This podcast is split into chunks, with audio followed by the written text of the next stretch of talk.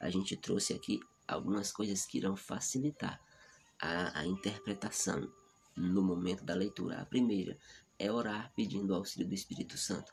A segunda é entender que a Escritura interpreta a Escritura. A Bíblia interpreta a Bíblia. Aquilo que a gente vai trazer de fora deve vir como algo a mais, não como uma interpretação. Tudo que a gente precisa para entender do que está na Bíblia está na Bíblia. Não precisa de nenhum subterfúgio para interpretar a Bíblia. A Bíblia se interpreta. O, o segundo ponto que trouxemos: deve-se tomar o texto em seu sentido usual e ordinário, ou seja, a maneira como a Bíblia foi escrita é a maneira correta para nós entendermos. A maneira correta é a maneira como ela foi escrita. Do jeito que ela foi escrito lá, é a maneira de entender. Mesmo que a palavra seja difícil, que a gente não entenda aquela palavra, vai no dicionário, procura a etimologia da palavra, dá um jeito de entender ela no sentido original, mas nunca tente trazer uma palavra mais fácil para a palavra que já está ali. A palavra que está ali, mesmo sendo difícil de entender, mesmo que você nunca tenha visto essa palavra na sua vida, é a palavra que faz sentido, é a palavra que Deus colocou ali. Então, é aquela palavra que estar ali e a gente não pode mudar, temos apenas que procurar entender. O, o terceiro tópico que a gente trouxe deve-se analisar o texto em todos os seus contextos. Ou seja, antes da gente esmiuçar um versículo isolado, primeiro temos que entender todo o capítulo. E seria melhor entender todo o livro. Mas você precisa entender todo aquele contexto até chegar naquele versículo. Existem versículos que, se você ler e não entender o contexto, você vai passar informações erradas para a igreja e fazer de um momento que seria especial para você uma heresia. E as pessoas percebem isso. As pessoas percebem quando o pregador está ou não está preparado. Então, se prepare. Não devemos ser preguiçosos ao, te ao tentar entender um texto bíblico. Não se prenda apenas a um versículo. Entenda o capítulo por inteiro. Depois de entender o capítulo por inteiro, aí sim você tem liberdade para pregar em cima de um versículo. Por quê? porque você já entendeu o capítulo. Então você não vai falar o que não deve falar a respeito de um versículo. O, o quinto parágrafo, o quinto ponto que trouxemos para essa, essa live, deve-se levar em conta a intenção do autor, ou seja, a gente tem que entender o autor. Quando a gente entende o autor, fica tudo mais fácil. Eu, tá, eu costumo dizer que quando eu vou ler a Bíblia Sagrada, que eu tento, eu tento me colocar no lugar da pessoa que estava escrevendo.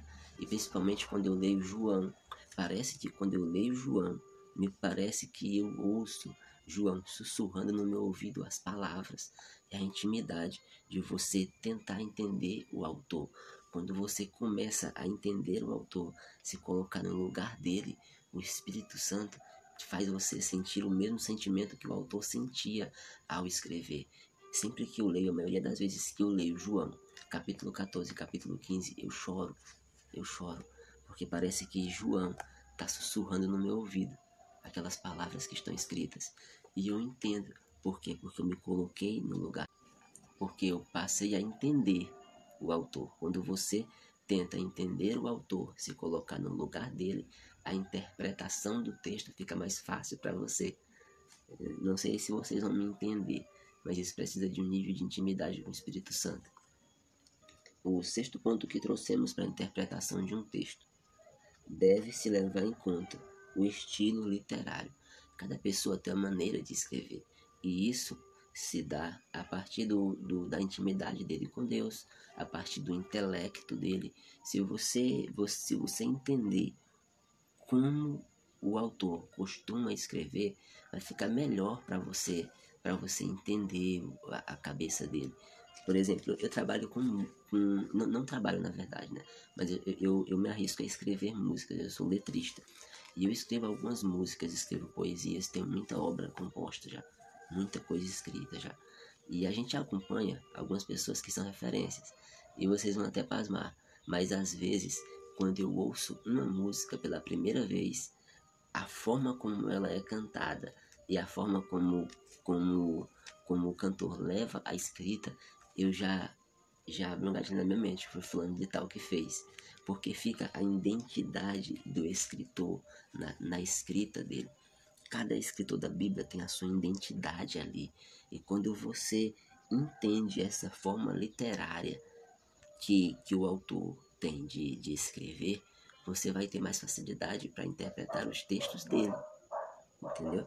Isso vai te dar uma segurança bem maior na hora de interpretar um texto, porque você vai você já vai ter até uma intimidade com o autor. Isso te leva até mesmo a conversar com o texto. Isso é muito interessante. O, o sétimo ponto que trouxemos deve-se levar em conta a Bíblia como um todo. Quando você entende a Bíblia como um todo, você não vai se embaraçar nas coisas do final. Só não entende o Apocalipse quem não entende de Gênesis a Judas. Quem leu de Gênesis a, de Gênesis a Judas não vai ter dificuldade com o Apocalipse.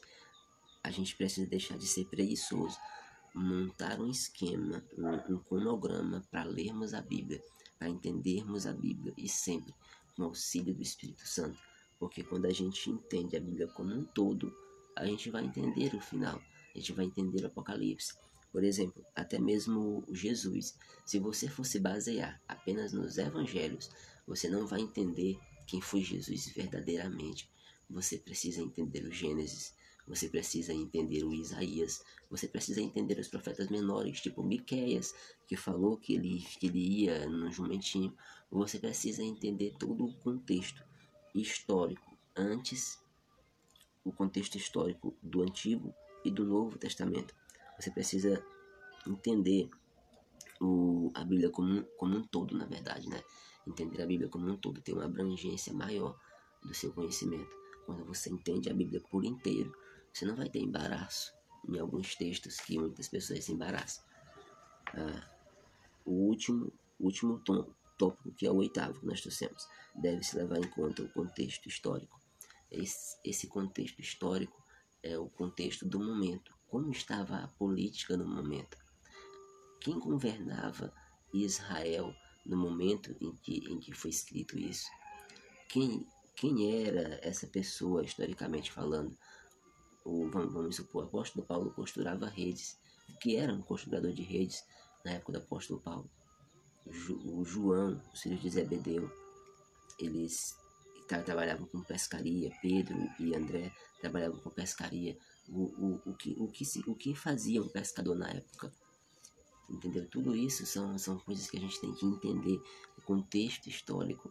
Existe o contexto histórico para o pescador, existe o, conte o contexto histórico para o mendigo, existe o contexto histórico para o cego, existe o contexto histórico para o rabino, existe um contexto histórico para toda a situação bíblica.